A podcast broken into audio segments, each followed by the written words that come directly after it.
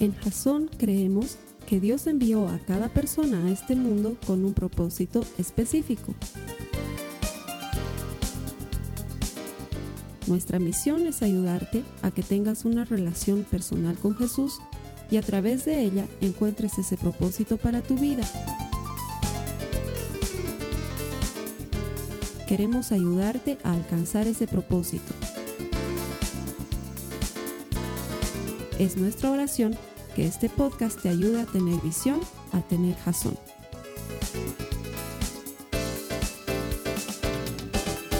Muy bien, hoy vamos a continuar con nuestra serie cómics y el tema de hoy estoy seguro que les va a interesar a todos porque vamos a hablar de El Villano. De hecho, el tema se llama así, El Villano. Toda historia de superhéroes tiene un villano o varios villanos, ¿sí? Eh, porque siempre hay uno que está peleando por destruir al mundo. No sé por qué quieren destruir al mundo, deberían pelear por otras cosas. Bueno, Lex Luthor quiere dominar el mundo, pero la mayoría de los villanos quieren destruir el mundo. Y los superhéroes quieren salvar el mundo, quieren mantenerlo en las condiciones en las que está para que las personas puedan disfrutar del mundo. Básicamente esa es la historia en los cómics. Y nosotros estamos viendo durante esta serie ese, esa analogía que puede haber entre los superhéroes de ficción y los superhéroes de la fe que podemos llegar a ser tú y yo, si tan solo seguimos lo que la palabra del Señor nos cuenta. ¿sí? De hecho, te hablaba de una cita eh, bíblica hace dos semanas que está en Hebreos 6, en el capítulo 12, los que quieren pueden buscarla. Hebreos 6, 12, que dice, no sean perezosos, más bien imiten a quienes por su fe y paciencia heredan las promesas. La manera de heredar las promesas es por medio de la fe. Y eso ya lo hemos visto en varias series anteriores. Así que le estamos dando un poco de continuidad, ya entrando los héroes de la fe con cómics. Y la semana pasada hemos aprendido que Jesús es mucho más, mucho más que un superhéroe. ¿sí? Entonces esta semana, como buena continuidad, vamos a hablar del villano. Toda historia tiene héroes y villanos. Pero en esta historia, que es de la vida real, en esta historia que te involucra a ti y a mí, hay un, villano, hay un villano, hay un malo, hay un enemigo. Y ese enemigo dice la Biblia que ha venido a robar, a matar y a destruir. Y para los que piensan que Satanás no existe, es porque no han leído la Biblia. Satanás existe. Y cualquiera que te enseñe lo contrario, te está enseñando una falsa doctrina. Y es lo primero que tengo que decirte, ¿sí? Hay grupos, movimientos en todo el mundo que dicen Satanás no existe, el diablo no existe. No, sí existe, es muy real, tiene poder y hoy vamos a aprender de qué se trata su poder, quién es él, qué es lo que hace. Pero para sustentar todo esto, obviamente lo vamos a hacer siempre con la Biblia. ¿Sí? Así que por favor acompáñenme en sus Biblias a la primera carta de Pedro, en el capítulo 5, en el verso 8. Primera de Pedro 5, 8. Te lo voy a leer. Dice, estén alerta Cuídense de su gran enemigo, el diablo, porque anda al acecho como un león rugiente buscando a quien devorar. Otra vez, estén alerta, cuídense de su gran enemigo, el diablo, porque anda al acecho como un león rugiente buscando a quien devorar. Entonces, primera cosa para los que están tomando notas, y deberían, porque esto si no se lo van a olvidar, después van a decir el Carlos Alberto una vez enseñó sobre el diablo y no se van a acordar, tomen notas. Los que están utilizando el servicio en línea, aquí a mi lado están las notas de la prédica. Ahí pueden escribir sus propias notas y pueden utilizarlas de una manera más eficiente. ¿sí? Número uno, Satanás existe. La primera cosa que necesitamos aprender es que Satanás sí existe. Pero mucha gente cuando escucha hablar de Satanás o cuando converso con ellos sobre el tema de Satanás, siempre dicen, claro, claro que existe Carlos Alberto. Así como existe negro y existe blanco, como existe día y existe noche, como existe arriba y existe abajo, como existe bueno y existe malo, como existe... ¿Así existe Dios y así existe el diablo? No, mentira. Esa es una primera gran mentira. El diablo no está al nivel de Dios. Los que piensan que existe Dios y existe diablo tienen una manera de pensar dualista muy propia de países orientales, heredada de programas como Pokémon, Digimon o los Caballeros del Zodiaco. ¿sí? Eh, donde todo es un poco bueno y un poco malo y, hay choque de opuestos. O una, cosa muy como sucede aquí en nuestro país, ¿no? Es, eh, nuestra, nuestra cultura aquí en Bolivia es muy creer de el choque de opuestos, sí, y por eso ya te toca, cuando después me ha tocado ya te toca, tienen esa mentalidad. Y uno piensa que Dios está al nivel del diablo, ¿no? Que como hay mal, hay bien, y no. Dios no está al nivel del diablo. Es la primera cosa que necesitamos entender. Dios es mucho, muy superior al diablo. Satanás era simplemente un ángel que estaba al servicio de Dios. No tenía, ni tiene, ni tendrá comparación con Dios. No hay nadie que pueda compararse con Dios. Dios es muy grande, omnipresente, omnisciente, todopoderoso, todo lo puede, está en todas partes y en todo tiempo. Tiene atributos que hace que no hay manera de que haya algo similar a Él. Amén. No hay nada igual a Dios. Entonces, primera cosa, el diablo sí existe, pero no es el opuesto de Dios. Es el opuesto en el sentido de que es adversario, pero no el, no el opuesto en el sentido de que es el equivalente en malo. ¿Sí? No hay equivalentes a Dios. Dios es mucho, muy superior. Vamos a ver quién es Satanás desde la Biblia. Esto está en Ezequiel 28. Los que quieran pueden leer en su casa todo Ezequiel 28, altamente ilustrativo, un capítulo que les va a dejar entender muchas cosas de Satanás. Pero vamos a leer solamente un par de versículos que los vamos a aplicar ahora. Sin embargo, les animo. Ezequiel 28 es un pasaje que pueden leer para aprender un poco más sobre el enemigo. Ezequiel 28 del 14 al 15. Dice, está hablando Dios y dice, yo te, ordené y te ungí como poderoso ángel guardián. Tenías acceso al monte santo de Dios y caminabas entre las piedras de fuego. Eras intachable en todo lo que hacías, desde el día en que fuiste creado hasta el día que se encontró maldad en ti. Como les digo, la historia continúa en Ezequiel 28, pero yo se las voy a ampliar. Este ángel de quien Dios está hablando se conocía originalmente como Lucifer o Lucero, ¿sí? que significa luz de la mañana. Era un ángel como otros ángeles, según lo que nos dice la Biblia, que un ser de fuego, eso es lo que se conoce como querubín, ya cuando alguna vez escuchas que una abuelita le dice a su nietito, mi querubín, en realidad le está queriendo decir ángel, ¿sí? Ángel de fuego. Eso es lo que le está queriendo decir. Los querubines no son como los vemos en los cuadros, o unos, no sabemos si son medio hombres, medio mujeres, que tienen faldas y cabellos rizados y una escopeta y alas, ¿no? Hay esos cuadros del siglo XVI, si no me equivoco, XVIII, que son, no sé, les dicen Luis XV. No sé por qué les dirán Luis XV. Yo la verdad de arte cero, no tengo idea. Pero los ángeles no tienen mucho que ver con eso, es una interpretación. Los querubines, seres de fuego, existen, según lo que la Biblia nos describe, y son los ángeles que están inmediatamente cerca del trono de Dios. Y la Biblia nos cuenta que Satanás estaba ahí y que era perfecto. Por donde lo vieras, hasta que se encontró maldad en él, dice la Biblia hasta que se encontró maldad en él. La maldad propia de Satanás básicamente consiste en la maldad que quiere que todos cometamos y es la desobediencia. El decirle a Dios, Dios, tú no puedes decirme a mí lo que es bueno y lo que es malo, lo que es correcto, lo que es incorrecto, lo que debo y lo que no debo hacer. Yo debería poder elegir eso. Para poder ilustrar un poquito más esto, vamos a volver a la Biblia. Isaías 14. Todo el capítulo 14 igual es muy bueno para entender cosas sobre Satanás. Yo voy a leer solamente un par de versículos, los versículos del 12 al 14. Isaías 14, 12 al 14. Siempre me riñen. Carlos Alberto, lees muy rápido, no me das tiempo a encontrar la cita bíblica. Si es que tengo media hora para salir ahí, entonces. Estamos, Isaías 14, 12 al 14. Dice, hablándole a Satanás. ¿Cómo has caído del cielo, oh estrella luciente, hijo de la mañana? Has sido arrojado a la tierra, tú que destruías a las naciones del mundo. Pues te decías a ti mismo, subiré al cielo para poner mi trono por encima de las estrellas de Dios. Voy a presidir en el monte de los dioses muy lejos en el norte. Escalaré hasta los cielos más altos y seré como el Altísimo. Ese fue el gran problema de Satanás. O sea que la historia que nos cuentan en el colegio no está muy cambiada de lo que dice la Biblia. El gran problema de Satanás es que él quiso, ponerse al nivel de Dios. ¿Sí? Originalmente Satanás era un ángel, estaba al servicio de Dios. Algunos teólogos dicen que probablemente era el encargado de la alabanza y la adoración en el cielo, o sea que su posición no era muy lejana de Dios, más bien era muy cercana de reconocer la gloria y la grandeza de Dios. Y sin embargo la Biblia nos dice como él mismo dijo, yo quiero ser como el Altísimo, poner mi trono a su nivel, porque soy perfecto, tengo todo lo que hace falta para estar a su nivel. Entonces, Dios que no es igual a Satanás, no se puso a pelear con él. No ha habido una gran batalla en los cielos entre Dios y Satanás, eso no ha existido. Dios ha agarrado y ha llamado a uno de los suyos, a ver, Miguel, anda sopapealo a ese que se vaya.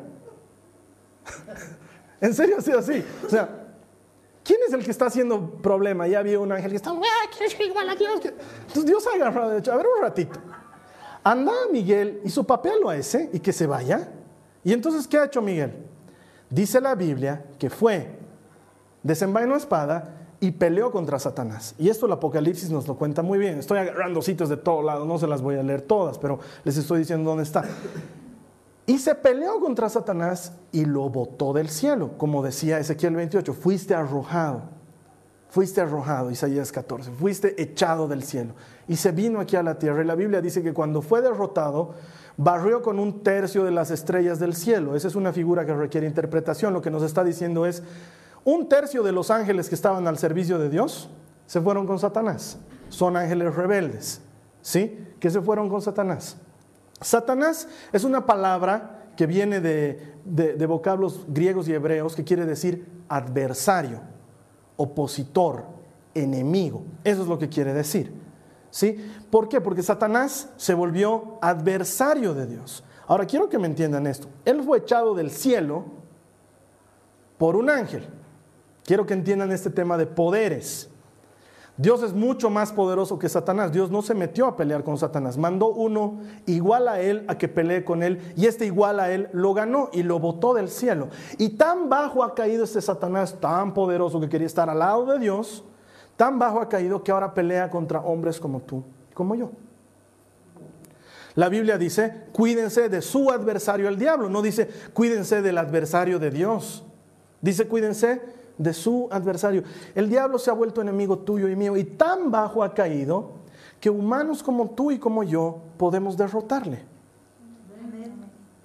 Ahora, lo que vamos a aprender hoy nos va a ayudar a entender qué tipo de pelea es la que debemos librar. Porque la Biblia nos dice que nuestra lucha no es contra carne ni sangre. ¿No es cierto? Eso ya se los dije. Tu lucha no es contra tu enfermedad, tu lucha no es contra tu suegra, no es contra tu jefe, no es contra el dueño de casa que te pide el alquiler cada, cierto tiempo, tu lucha no es contra el gobierno de turno, tu lucha no es contra el imperio, no es contra nada de esas cosas.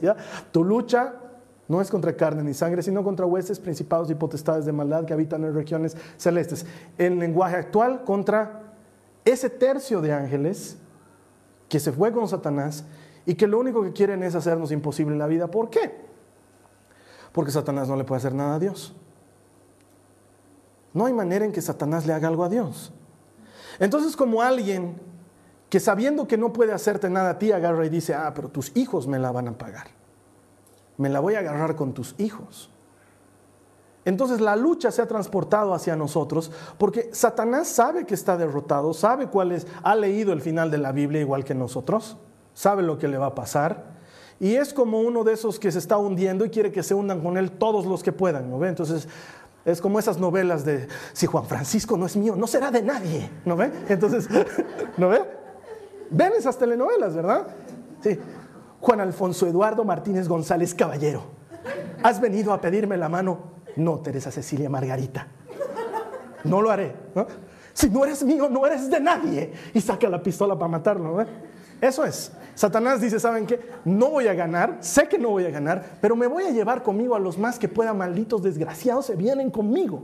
En esos términos, ¿sí? Eso es lo que quiere Satanás. Algunos piensan que Satanás está buscando tener un club de amigos o una iglesia grande, gente que lo adore y lo alabe. Por eso dicen, no, ah, la música satánica, adoración a Satanás. A Satanás solo le importa una cosa. Y si quieres puedes tomar nota, solo le importa una cosa, que desobedezcas a Dios. Es lo único que le importa. Vámonos al principio, Adán y Eva. ¿Qué era lo que Satanás estaba pretendiendo de Adán y Eva? Que coman la manzana no, ya les dije, no era la manzana, tal vez ni era manzana, a lo mejor era árbol de plátano, no sabemos, ¿no? La Biblia no dice el árbol del conocimiento del bien y del mal, era de plátano, no. No nos dice de qué era. Y Dios podía haber puesto cualquier otra regla, en lugar de no comas de este árbol, también podía haber dicho, no te bañes en este lago, porque el día que te bañares en él, ciertamente morirás. Podía haber dicho, ¿no? O no dormirás en este pastito. No sé, podía haber puesto la regla que, que... El tema era la obediencia. ¿Y a qué vino Satanás? A tentarlos a que desobedezcan. No vino a decirles, yo soy la serpiente, el animal más lindo del universo, adórenme. No, vino a decirles, desobedezcan a Dios. Hagan lo que yo he hecho, traten de ser como Dios. ¿Qué le dice a Eva? El día que comas de esa manzana, serás como Dios. Eso le dice, ¿verdad? ¿No les parece muy igualito a lo que le pasó a él cuando estaba cerca del trono? Él quería ser como Dios. Y va y les dice a Adán y Eva, si comen de este fruto van a ser iguales a Dios. Mentira. Lo único que él estaba pretendiendo era que desobedezcan. Eso es lo que a Satanás le interesa. Entonces, si fruto de la desobediencia se forma un culto a Satanás y todo eso, bien por él, pero él lo que le interesa es que desobedezcamos a Dios. Porque cuando desobedeces, demuestras que no le crees. Te lo explico otra vez. Cuando desobedeces a Dios, demuestras que no le crees. Porque si le crees, sabes que lo que Él te dice es para tu bien, entonces le obedeces. ¿Me entienden? La fe y la obediencia están casados y Satanás lo entiende bien y por eso quiere que desobedezcas para que no creas. Ese es el trabajo de Satanás. Sí, entonces nuestra lucha no es contra carne ni sangre, es contra los amigos de Satanás. Sí, ustedes han visto, punto número dos, no les estoy dictando, punto número dos. Satanás ya fue vencido, anótatelo, Satanás ya fue vencido, pero su obra continúa. No luchamos directamente contra Satanás, entiéndanme. Luchamos contra la obra de Satanás porque Satanás ya fue vencido. Su obra es la que continúa. ¿Han visto ustedes la película de Mel Gibson, La Pasión de Cristo? Una de las películas más bíblicas en el contexto de la Pasión de Cristo. Me parece una película muy aproximada a lo que dice la Biblia, muy apegada a lo que dice la palabra de Dios. Y hay, de entre las tantas escenas que me gustan, hay dos escenas que quiero rescatar para explicarles esto de Satanás. La primera es cuando Jesús está cargando la cruz y está caminando entre el gentío. Se ve cómo Satanás está siguiéndolo por entre la multitud, llevando un bebé. ¿Lo han visto? Esa es una película que necesita interpretación, porque si tú ves y dices, ¿quién es el bebé? ¿Satanás es mamá? Digamos, o sea, no. Él engendra el pecado, ¿sí? La desobediencia engendra el pecado. Satanás está llevando consigo el pecado, personificado en ese bebé. Y luego, muestran a Jesús en la cruz, está crucificado, y la cámara nos hace una, un movimiento que nos muestra todo perpendicular desde arriba, y se ve como una lágrima cae desde el cielo el momento que Jesús muere y esa lágrima golpea en la tierra. Y el momento en que la lágrima golpea en la tierra, Satanás grita ¿Sí? Lo que está pasando ahí es lo que les voy a contar a continuación. Todo eso está en la Biblia. Satanás no puede leer ni tus pensamientos, ni mis pensamientos, ni los pensamientos de nadie. Convendremos eso primero, ¿sí? Satanás puede poner en ti y en mí pensamientos, pero no puede leer lo que pensamos, mucho menos lo que hay en nuestro corazón. La Biblia dice que el único que tiene acceso al corazón del hombre es Dios, no hay otro. Entonces Satanás no tenía idea de lo que estaba pasando en la cruz del Calvario porque él no podía sondar los pensamientos ni de Jesús ni de nadie más. Él creía que lo estaba matando a Jesús. Él dijo, aquí sí que gané. Vino el Hijo de Dios y ahora sí que yo le di la vuelta a la historia y lo estoy crucificando desnudo, público, delante de toda la gente, haciéndolo escarnio. Estoy ganando. Cuando se da cuenta de que esto no es así, que en realidad Jesús había estado muriendo por nuestros pecados, Satanás es derrotado. La batalla no ha tenido que ser a puñetazos, a espadas, rifles, pistolas, rayos láser. No ha sido ese tipo de batalla, ha sido una batalla espiritual en la que Jesús llevó cautiva la cautividad, dice la Biblia. Todo lo malo se lo llevó consigo mientras él murió. ¿Por qué? Eso es muy sencillo de entender. O tal vez no es muy sencillo, igual se los digo. La Biblia dice, si, desobedeces ciertamente morirás, Adán y Eva. Dios les dice, el que, desobedezca, el que desobedezca ciertamente morirá. ¿Y qué pasa con el que no desobedece? Con el que no peca, con el que se mantiene firme hasta el fin. Ese no debería morir. Y sin embargo Jesús, que se mantuvo firme hasta el fin sin pecar, estaba muriendo en la cruz del Calvario. Ahí había algo que no estaba funcionando bien. Y eso es lo que Satanás recién empieza a atar como cabos y dice, ahora estoy entendiendo. Desgraciado, este no ha pecado y está muriendo. Entonces todos los que crean en él ya no morirán, tendrán vida eterna me derrotaron. Mi obra se vino al piso. Satanás está derrotado. Es por eso que en Jasón no hacemos mucho énfasis de pelear con Satanás y esas cosas, porque creemos lo que dice la Biblia, que Satanás está derrotado. De hecho, lo vamos a leer.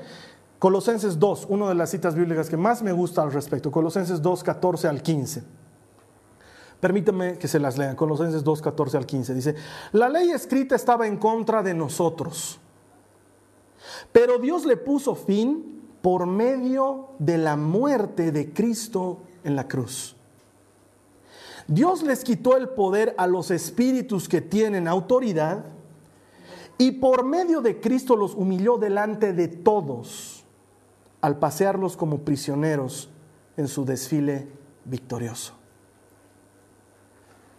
Mientras en lo natural lo que se estaba viendo era Jesús desnudo, crucificado, en lo sobrenatural se estaba viendo a Jesús victorioso, cómo había amarrado a estos espíritus y los estaba llevando consigo al lugar de la muerte, en un desfile victorioso, humillándolos públicamente.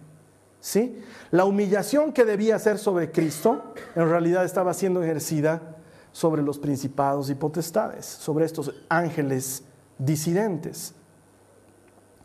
La Biblia dice, maldito aquel que sea colgado en un madero, maldito aquel que muestre su desnudez. Y Jesús estaba siendo maldito por nuestra causa, para que tú y yo no tengamos que ser malditos. Y con eso estaba dándole un contragolpe a Satanás. Y lo estaba exhibiendo públicamente. Y así como en esas películas medievales en las que entra el, gladiador o el, perdón, el, guerrero principal del ejército y muestran en un desfile triunfal a los prisioneros que están llevando y los muestran atados y en cadenas, así Jesús mientras iba al lugar de los muertos, mientras moría, se llevaba consigo tus pecados, los míos, los de todos los que vamos a creer en Él, los de los que aún no creyeron, los de antes de nosotros, los de después, todos esos pecados se los estaba llevando en un cortejo triunfal directo al lugar de los Eso es lo que nos está diciendo Colosenses. Y mientras Satanás creía que le estaba ganando, en realidad Jesús estaba venciendo al pecado y luego a la muerte porque resucitó, no se quedó en el lugar de los muertos. La razón por la que Jesús bajó hasta el lugar de los muertos es porque tenía que llevar ahí nuestro pecado. Por eso mi hermano, mi hermana, tú y yo deberíamos estar alegres siempre porque Satanás fue derrotado y tú y yo no tenemos que pelear con él. Porque Satanás ciertamente es poderoso, pero no tenemos que pelear con él. Jesús ya lo venció por ti y por mí. Él ya hizo lo que tú y yo no podíamos hacer. Satanás no es omnipresente. No está en todas partes. Me ha sucedido muy a menudo en mi vida que me dicen, hermano, necesitamos un exorcismo porque creo que a mi sobrino lo ha poseído el diablo las posibilidades de que Satanás en persona posea a alguien son tan escasas, porque como no es omnipresente, si posee a alguien, ¿qué hace? Se queda ahí esclavo, atado a ese cuerpo. ¿Quién controla la drogadicción en los lugares donde se venden drogas? ¿Quién controla la prostitución en los lugares donde se venden cuerpos? ¿Me entiendes lo que estoy hablando? Él no es omnipresente, no puede estar en todas partes. Solo Dios puede estar en todas partes. Es un atributo único y exclusivo de Dios que lo hace en Dios. Si Dios no fuera omnipresente, no podría ser Dios. ¿Alguna vez han leído las historias, la Iliada, la Odisea, la Eneida, de los dioses, de, los dioses griegos, los dioses del Olimpo? No son omnipresentes, ¿se han dado cuenta? Cuando de repente Zeus se fue de paseo, Ahí Hércules le hizo una travesura, ¿no? Y luego vuelve furioso y lo manda a Hermes a que haga el trabajo. No, son omnipresentes. Dios es Dios porque es omnipresente, entre otras cosas. Está en todas partes, en todo tiempo. Tú estás ahorita en tu casa orando a Dios. Semanas después de que yo he predicado esto, Dios está ahí contigo y está aquí ahorita y está aquí con los que están orando en otras partes, está en el planeta donde es de noche y está en el planeta donde es de día, está en el hemisferio norte, está en el hemisferio sur, pero no solamente está en nuestro planeta, está en el confín del universo. Su grandeza es más allá de lo que nosotros podamos explicar, mientras que Satanás no, está limitado y no puede moverse con omnipresencia. Lo que hace él es que como ha barrido un tercio de las estrellas del cielo, da sensación de omnipresencia porque tiene un ejército bien organizado. Entonces, la mayor parte de las tentaciones que nosotros sufrimos no vienen de parte de Satanás, sino de su ejército, de su obra que permanece porque Él está vencido. Pero como está vencido, quiere llevarse consigo en su hundimiento a todos los que pueda. Y por eso sigue haciendo daño y por eso sigue haciendo las cosas que está haciendo. Mira, Satanás no sabe lo que hay en tu mente. Perdóneme. Satanás no sabe lo que hay en tu mente. No lo sabe.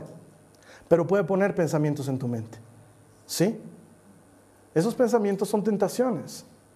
Es cuando te estás peleando o te estás por pelear con tu marido o con tu esposa. Y de repente, no sé, estás en una situación tensa y de repente ves en el saco de tu esposo huellas, marcas de lápiz labial.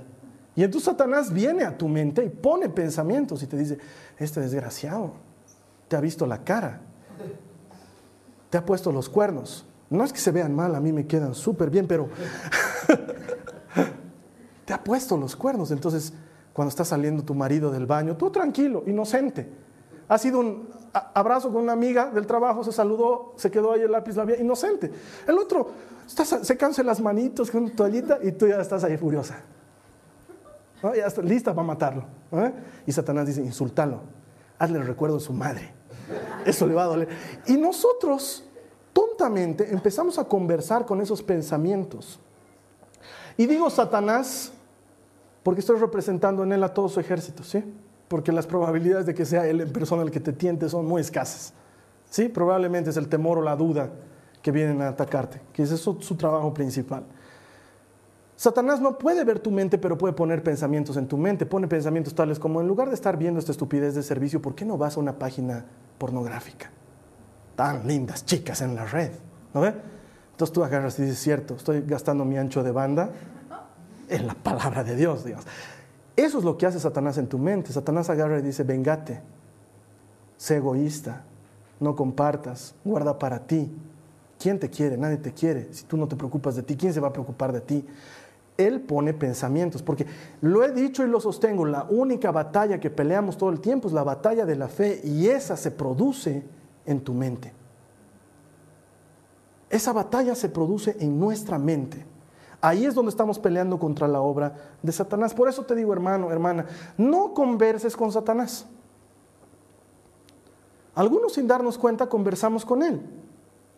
Si de repente vuelves de la calle consciente que has pecado, no sé, noche antes te has bajado todo el barril de cerveza que había solo para ti y no te acuerdas bien qué has hecho ni con quiénes has estado, y al día siguiente es domingo y te despiertas y dices, Señor, no tengo cara para ir a la iglesia. Y entonces Satanás viene y te dice, bien pensado, hijo mío. Claro, porque quiere pretender ser Dios, ¿no? Bien pensado, hijo mío, no vayas a la iglesia. ¿Con qué cara vas a ir a la iglesia? Esas mismas manos cochinas van a levantarse delante de Dios y decirle, te lavaré, te lavaré. No seas hipócrita. Y tú empiezas a conversar con esos pensamientos y dices, creo que sí, creo que no debería ir a la iglesia. Hay uno y oración. Quédate aquí en tu casa Tres semanas no vayas a la iglesia, haz penitencia, que te duela, que sientas la ausencia de Dios. Y ahí cuando se te haya pasado, vuelve a la iglesia. Y tú dices, amén. No voy a ir. Y te autocastigas, ¿no ve? Entonces luego te encuentras en la semana con un hermano y, hermano, no te hemos visto el domingo. Y tú dices, no, hermano, es que sabes que estoy buscando a Dios. ¿Dónde? Si la iglesia se supone que a eso venimos, ¿me entiendes? Un cristianismo alejado de la comunidad es un cristianismo falso, no existe eso. Y Satanás viene y nos conversa cosas de ese tipo y nosotros le hacemos caso y empezamos a conversar con él. Andate de tu casa, abandonar a tu mujer. Ya estás cansada de esta bruja loca. Después de todo te han obligado a casarte. Y luego tú dices, cierto, mi madre me obligó a casarme. Ya habían hecho trato entre padres desde que éramos chiquitines la voy a dejar a esta bruja. Déjala, porque finalmente no te ama. Y Dios es amor, la Biblia lo dice, Dios es amor. En cambio, la Lorenita, la Lorenita es tu amor verdadero. Sí, pero no estoy casado con ella. ¿Qué importa? ¿Tú crees que a Dios eso le importa? A Dios le importa el amor. All you need is love. Eso en alguna parte de la Biblia está. Y tú agarras y dices, sí, me voy, me voy de esta casa y de esta bruja, ya no la aguanto más. ¿Sabes qué? Estás charlando con el enemigo. Estás charlando con el enemigo. Y tú y yo no deberíamos charlar con él. Cuando estos pensamientos vengan a tu cabeza, por eso la Biblia nos dice, piensen en todo lo bueno, lo santo, lo justo, lo digno de alabanza, en esto mediten. Hay que llenar nuestros pensamientos de cosas de Dios para que el enemigo no venga a llenar los vacíos con sus macanas. Pero la batalla siempre se va a llevar adelante ahí. Mira, Satanás número 3 vino a robar, a matar y a destruir. En cambio Jesús vino a dar vida y vida en abundancia. Satanás ha venido a robarte tus sueños, a matar tu relación con Dios, tu relación con los demás, a matarte a ti espiritualmente, a destruir tu vida para que desobedezcas, para que te apartes de Dios, que es lo único que le importa. Porque Él sabe que en el otro lado de la medalla hay vida y una vida abundante. Y siempre les he dicho, lo deben recordar, esa palabra abundancia me suena tan lindo. En Jasón no hacemos mucho énfasis en Satanás, nunca hablamos mucho de él, precisamente porque pensamos que en la iglesia se hace demasiado énfasis en Satanás. Les ha debido pasar. No sé, hay canales de televisión donde, conviértete desgraciado, el enemigo está a la puerta. ¿No ve? Aleluya. Han debido ver cosas así, que te hacen dar miedo. O, Satanás, Satanás, Satanás en todo, Satanás en la música, Satanás en la vestimenta, Satanás en la forma de salir a la calle, Satanás en la sopa, Satanás en la comida, Satanás en todo Satanás, ¿no? Entonces, la gente vive con paranoia, se vuelven cristianos y vienen y, hermano, mi hijo está escuchando música satánica. ¿Por qué crees que es música satánica, hermana? Porque están consumiendo así, están haciendo así. ¿Les, ¿Quieren que les diga algo? Probablemente no les guste. Pero Jesús dice, el que no está conmigo está contra mí. El que no está conmigo está contra mí. No necesitas hacer así en tu música para estar contra Dios. Basta que no estés con Jesús. El que no está conmigo está contra mí. ¿Con esto qué les estoy diciendo? ¿No escuchen música? No, les estoy diciendo, no vean a Satanás en todo lado. Porque Satanás no es omnipresente, no está en todas partes. El que tu hijo haya empezado a vestirse raro probablemente es un tema de la edad o de falta de comunicación entre tú y tu hijo. No le eches la culpa a Satanás. En serio, hay señoras que vienen y dicen, Satanás ha tomado a mi marido. No se llama Satanás, seguramente se llama Cecilia y se la ha llevado a tu casa. O sea, ¿me entienden de lo que estoy hablando? No es Satanás. A veces le damos crédito a Satanás de cosas que ni hace. Yo me imagino que en una premiación Satanás debería estar esperando todos los Oscars, ¿eh? porque él debe creer que hace todo. Y hay cosas que él no hace. Hay cosas que las hacemos solitos, en las que nos metemos solitos. Sí, tienta, no voy a negarlo, porque sería desacreditar la obra que impide que nosotros avancemos en la fe, pero no lo hace todo él. Alguna vez les he contado este ejemplo y aprovecho ahora de volvérselos a contar. Hace tiempo atrás, unos años atrás, en la tele muestran cómo agarraron a un ladrón. Y este ladrón había sido cristiano. Y los periodistas dicen, se lo, pescó infraganti, eh, robando un domicilio. Aquí está el hombre y el hombre salía así tapado, ¿no ve cómo salen? Y el señor, ¿por qué entró en la casa? ¿Por qué entró en la casa? Y él decía, Satanás me ha obligado. Yo no quería entrar, yo no quería, me ha dicho, entra, entra, me obligado.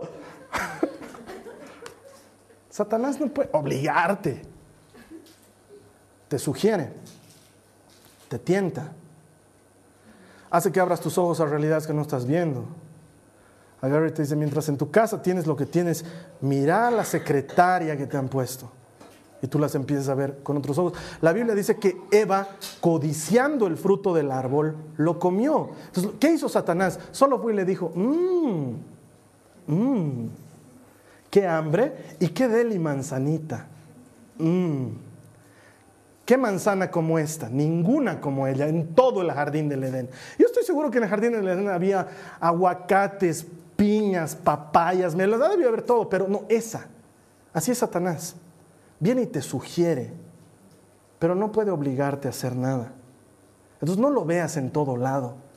Por eso es que no hacemos énfasis en Satanás aquí, porque creemos que esto se trata de Jesús, que el mensaje es Jesús, que el poderoso es Jesús y que nosotros tenemos que ayudar a la gente a enamorarse de Jesús. Lo demás viene añadido. Lo demás viene por añadidura. Cuando tú empiezas a buscar el reino de Dios, empiezas a buscar su justicia, todas las otras cosas vienen a ti añadidas. Eso va a pasar aquí siempre. Así que no te enfoques en Satanás, enfócate en Cristo. Vamos a ver Juan 10:10. 10. Dice, el ladrón solo viene para robar, matar y destruir. Yo en cambio he venido, dice Jesús, para que tengan vida y para que la tengan en abundancia. Lo que Jesús tiene para ti siempre, siempre va a ser mucho mejor que lo, que lo que cualquiera en este universo o en sus universos paralelos, si existieran, te puede ofrecer. Jesús siempre tiene lo mejor. Y no me gusta ver a Jesús como una opción más en el escaparate de cosas que pueden haber para tu vida. Jesús no es una opción, Jesús lo es todo. O estás conmigo o estás contra mí. Jesús no se pone al nivel de los otros a ver qué te conviene y tú vas y dices, mm, ¿qué hago? Me vuelvo satánico, budista, Krishna, animista, me vuelvo nueva era, seguidor de mí mismo. Y Jesús ahí, por favor, cree en mí, por favor, seguime. Jesús es un Dios todopoderoso. Nadie se puede comparar con Él. Y la vida que Él tiene para ti es una vida abundante, plena. Nunca decimos que con Jesús la vida sea color de rosa. Lo que te garantizamos es que es abundante y plena. Eso quiere decir que van a venir problemas, van a venir, pero con Él hay soluciones. Él nos enseña a salir adelante de las dificultades. Con Él tenemos la victoria garantizada. Es como entrar a jugar un partido de fútbol con el árbitro comprado. Jesús está de tu lado y la vida que Él te ofrece es abundante, es plena. Jesús nos enseñó cuando dijo, oren así, porque los discípulos decían, enséñanos a orar. Y Él dijo, oren así, Padre que estás en el cielo, santificado sea tu nombre, y empieza a enseñarnos a orar. Y nos dice, y no nos dejes caer en la tentación, sino que líbranos del maligno. Esa es la traducción correcta, original del Padre nuestro. Jesús nos enseñó que oremos eso porque se puede orar eso. No es, hermano, estoy siendo tentado, ya no sé qué hacer, hermano, me escapo grave, ya no sé qué hacer. Ora. La Biblia dice, Jesús les dice a sus discípulos, oren para que no caigan en tentación. Puedes orar a Jesús para eso y decirle, Señor, ya no quiero caer en tentación, o la sacas a mi secretario, o me sacas a mí, o me llevas a otro planeta, no sé qué va a pasar, pero ya no doy más de la tentación, ¿sí? O si ya te han confiado el dinero a tu oficina y ya no das más y dices, yo, yo o eres de los que piden un poquito de platita para que funcione cierto negocio, si es mucha la tentación, ora, ora. Pero no ores ese rato, padre, padre, padre, padre, padre, padre, padre, padre, padre. Eso ya tarde. Ora antes de la tentación. Dile, Señor, no me dejes caer en el mal. Ayúdame a que el maligno no, se meta con mi vida. La Biblia te enseña a hacerlo y Dios lo hará. Cuando, cuando, cuando Pedro nos dice en la cita que hemos leído, no sean perezosos, cuídense de su adversario el diablo que anda como león rugiente, no es para que andemos en su sobra. Y ahora, Satanás, ¿qué hago? ¿Dónde estás? No. Es para que seamos sobrios, para que no le demos entrada a Satanás en nuestra vida. Y eso es andando conforme a la palabra de Dios. Y la palabra de Dios es básicamente créele y hazle caso. Créele y hazle caso. El diablo es un pirata. Eso es lo que es el diablo. Todo lo que hace Dios lo quiere copiar. Lo que hace Dios lo quiere. Esa era su intención inicial, ser como Dios. Entonces sigue haciendo lo mismo. Si Dios sana enfermos, Él también quiere sanar enfermos. Si Dios eh, tiene su iglesia, Él también va a tener su iglesia. Dios tiene Biblia, Él va a tener Biblia. Dios tiene quienes le adoran, Él va a tener quienes le adoran. Dios te ofrece algo, Él te va a ofrecer lo mismo. Solo que pirata. ¿No te ha pasado alguna vez? Es tristemente frecuente aquí, pero cuando vas y te compras toda una serie pirata, digamos Friends, ¿no? Las 10 temporadas de Friends. No vas a tener tiempo de ver las 10 temporadas de Friends en un ratito. Entonces, años después, cuando llegas al disco 4 de la temporada 7, está fallado, ¿no ve? De repente estás viendo el video y Rosa empieza y tú dices, ay, está rayando, lo sacas, lo limpias, lo vuelves a poner, llegan a esa parte y otra vez, ¿no? ¿Y a quién le vas a reclamar si es pirata? No tiene librito, no está impreso, no está bien hecho, desde que lo metes ya te da problemas, es pirata. Y tú has creído que has conseguido lo real por buen precio y en realidad lo has conseguido trucho, de mala calidad, se te va a arruinar y no sirve. Entonces por eso la gente que va y dice, estoy enfermo, voy a ir a, que algún brujo con unas siete fumadas poderosas me sane, vas a morir. Estás viendo que Satanás te sane. Te vas a morir. Porque solo Jesús puede dar vida y en abundancia. Nadie más puede hacerlo. Quiero que mi amado me ame con siete fumadas poderosas. ¿Y crees que tu amado te va a amar por siempre? Otra te lo va a quitar con tres fumadas más poderosas todavía. Pero en cambio, cuando Dios une, no hay quien se pare. Porque Dios es un Dios todopoderoso. Y cuando Dios sana, es para siempre. Y cuando no sana, tiene un propósito detrás de eso. Porque Él ha pensado en una vida abundante que involucra más allá de lo que tú estás viendo en ese momento. Pero Satanás es inmediatista. y pirata y quiere copiar lo que Dios te da y lo hace mal. Ese es el enemigo. Nunca va a poder darte vida ni vida en abundancia. Es un camino que lleva a muerte. Vamos a cerrar con esto. El enemigo existe. Pero la Biblia dice que más poderoso es el que está en nosotros que el que está en el mundo. No hay de qué tenerle miedo. No peleamos con Él, Él ya fue vencido, nuestra lucha no es contra Él, es contra su obra que permanece y Dios ya nos ha dado las armas para pelear. ¿Se acuerdan que ya las hemos visto?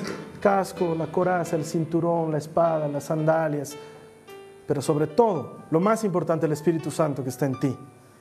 No estás caminando solo, Dios está contigo. ¿Sí? Él quiere imitar a Dios, siempre ha tratado de hacerlo, pero lo real solamente se encuentra en Jesús. Él disfraza las cosas que te da para que sean atractivas y disfraza la felicidad de diversión y de dinero y disfraza la felicidad de cosas vacías que se terminan y que el rato de la verdad no te ayudan. Y Dios te demuestra que la felicidad no consiste en tener, en saber, en poseer. En... Su enfoque no es en felicidad, el enfoque de Dios es en santidad, porque Él sabe que cuando estás en comunión con Él, todo lo demás funciona y eres feliz. Esa es la diferencia con Satanás. Sin embargo, el tiempo no me ha dado para hablarte de cómo hace él para atacar, así que la siguiente semana las estrategias del enemigo en cómics. Vamos a seguir viendo qué hace el enemigo, sabes cómo nos ataca, cuáles son sus estrategias y lo que dice la Biblia de cómo podemos cómo podemos hacerle frente. ¿Sí? Eso la siguiente semana. Vamos a orar ahora. Señor Jesús, ora conmigo ahí en línea donde estés, ora conmigo, habla con el Señor. Dile, Señor Jesús, gracias porque tú has venido a darme vida y una vida abundante. Dile, gracias porque has venido a darme una vida y una vida abundante. Señor, te agradezco por todas estas cosas. Te agradezco porque el enemigo no es alguien a quien yo deba temer, porque más grande eres tú que estás en mí que el enemigo que está en el mundo. Y oro por todas aquellas personas que no te han conocido aún Jesús, a quienes yo puedo llegar y rescatar de las manos del enemigo. Porque el enemigo nos está robando nuestros jóvenes, nos está robando nuestros matrimonios, nos está robando nuestras familias, nos está robando nuestros gobiernos. Y alguien tiene que hacerle frente, Señor, dame a mí la capacidad, la habilidad y las oportunidades de llegar a aquellas personas que presas del enemigo no saben que tú das vida y vida abundante. Quiero llegar a ellos, quiero ayudar en el proceso de salvación. Señor, te pido perdón de todos mis pecados, de todas esas veces que he cedido a la tentación, que he hecho caso al enemigo. Dile a Jesús, si necesitas pedirle perdón, dile ahora, Señor Jesús, te pido perdón de mis pecados, te pido perdón de todas esas veces que soy débil, de todas esas veces que me dejo influenciar por otros, que pensando en el qué dirán, en lugar de reflejar que soy tu discípulo, doy paso atrás, doy paso al costado, me pongo a servicio del enemigo. Perdóname Jesús. Hazme de nuevo, hazme luz. Algo que Satanás detesta y es el hecho de que no importa lo que haya pasado, yo siempre puedo volver a ti. Tú siempre me esperas con los brazos abiertos. Y decido regresar a ti. Si tú has decidido regresar al Señor Jesús, díselo ahora. Decido regresar a ti, decido volver a ti. Me abrazo de ti, Señor Jesús. Te amo, te bendigo. Gracias, Señor Jesús. Bendito eres. Amén. Esta ha sido una producción de Jason Cristianos con propósito. Para mayor información sobre nuestra iglesia o sobre el propósito de Dios para tu vida, visita nuestro sitio web www.jason.info. Allí encontrarás muchos recursos para animarte en tu relación con Dios, enseñanzas, nuestro blog, prédicas y mucho más. Te lo deletreamos www.jazon.info también puedes visitarnos en nuestro sitio en Facebook www.facebook.com barra Que Dios te bendiga abundantemente. Muchas gracias.